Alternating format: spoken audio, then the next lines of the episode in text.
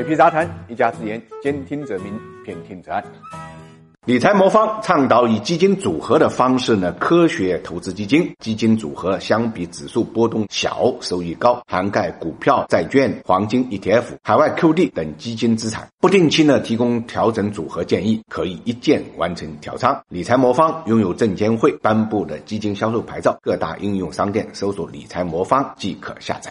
老话说啊，买的没有卖的精。随着互联网的普及呢，越来越多的人购买视频平台的会员服务。但是最近几年来呢，大家的会员越办越多，平台的套路也是越来越深。尤其是这两天热播剧《庆余年》，因为五十块钱超前点播一事呢，迅速登上热搜，引来了网友的普遍不满。而在此之前，大热剧《陈情令》也是在一片反对声中呢，推出大剧集提前点播。从网上的言论看，大家的焦点无非集中在两个方面：一个是呢，超前点播的。收费太高，而是原有的会员权益呢没有得到充分的保障。我们在各大视频平台的会员宣传上，基本上都可以看到大片随意看，会员跳广告。但实际上，购买会员仅能免去或者跳过的正片前面的广告，并不能真正将播放过程中的广告呢拒之屏外，也没有做到大片随意看。根据数据显示，百分之七十六的用户遇到过用户还需付费购买的问题。不少院线新片和经典老片都需要单独呢缴费才能看。那么视频。平台为什么会出现这么多的现象呢？原因就是为了能够挣钱。现在各大视频平台，像爱奇艺啊、优酷啊、腾讯视频，虽然规模都是百亿级的，会员人数呢动不动就上亿，但实际上没有一家是盈利的，通通都是亏钱的状态。亏钱最厉害的呢就是爱奇艺了，二零一八年净亏损就是九十一亿。那么早在去年十月呢，爱奇艺的 CEO 龚宇就吐槽爱奇艺的会员价太低。这一年多来呢，涨价风在爱奇艺内部呢就没停过，但仅限于光打瑞。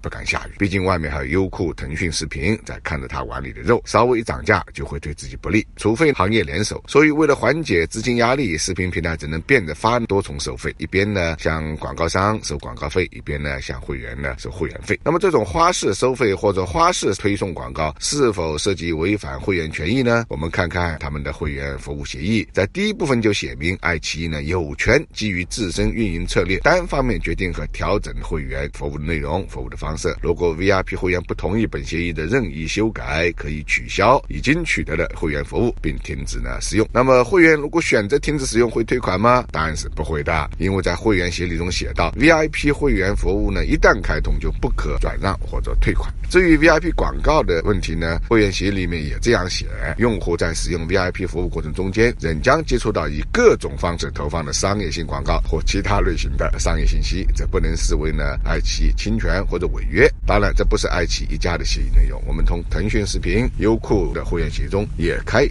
看到呢类似的言论。也就是说，这些机构对于维护自己的权益是已经面面俱到了。但是会员因为收的费本来就不高，所以会员的权益呢只能是少之又少，基本上是一种格式化的单方面的协议。虽然说不上是霸王条款，但是呢，的确在权益上面并没有体现出双方的一个对等。所以一旦发生了这种另行收费的事件呢，会员呢也只有吃哑巴亏。